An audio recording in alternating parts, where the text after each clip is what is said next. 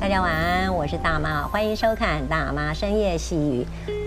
今天晚上我们要继续的来念这一本由允晨出版社所出版的《金骑士》的其中的第二个部分。那第二个部分呢，是讲到春天，金骑士命运的力量的春天。巴塔哥尼亚巴德斯半岛繁衍后代之处，鲸鱼的摇篮。距今四个月前，从南极觅食范围迁移至此地，在两片广大平静的海湾进行交配、生产并抚育幼鲸。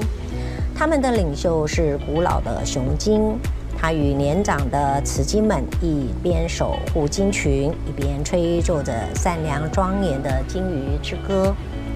在名为“阳光之路”的光亮海洋之中。在耀眼星光下，他们等待着新生幼鲸长大强壮，以便开始遥远的旅程。雄鲸领袖看着看着，一边想起自己的成长过程。他的母亲在生下他三个月后就被鲨鱼吞噬。他在夏威基阴暗处悼念母亲时，受到那金光闪闪男子的救助。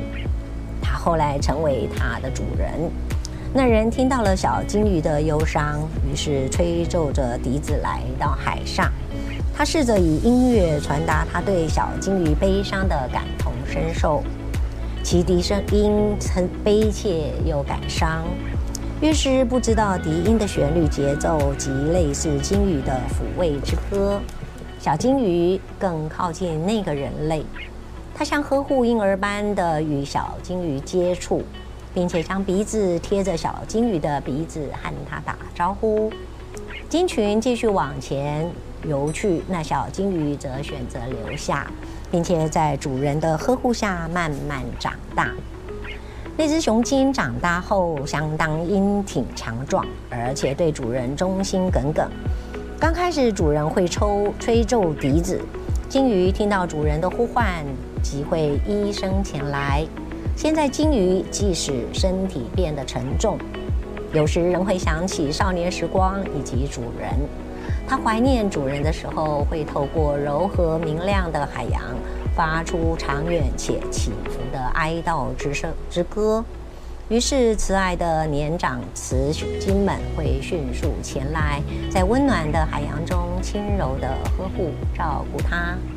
老鲸鱼会在起伏的声波中传达对往事的怀念，然后在传来回音的海水中，它会听见主人的笛声。那鲸鱼会立即停止觅食，并且试着要上海面。它以他以前年轻时经常这么做，而且强健地迅速游向主人。随着时光流逝。那些快乐时光对老鲸鱼而言，犹如迷人的女海妖呼唤；但是它的年长雌鲸们却担忧不已。对他们而言，那少年狂想曲，那笛之歌，似乎只意味着他们的领袖正遥想着西南方的危险岛屿。各位观众朋友，今天我们一样就先念到这里。我们。希望你会喜欢，继续听我们的金骑士的故事。祝你有个好梦，大家晚安，我们下次见。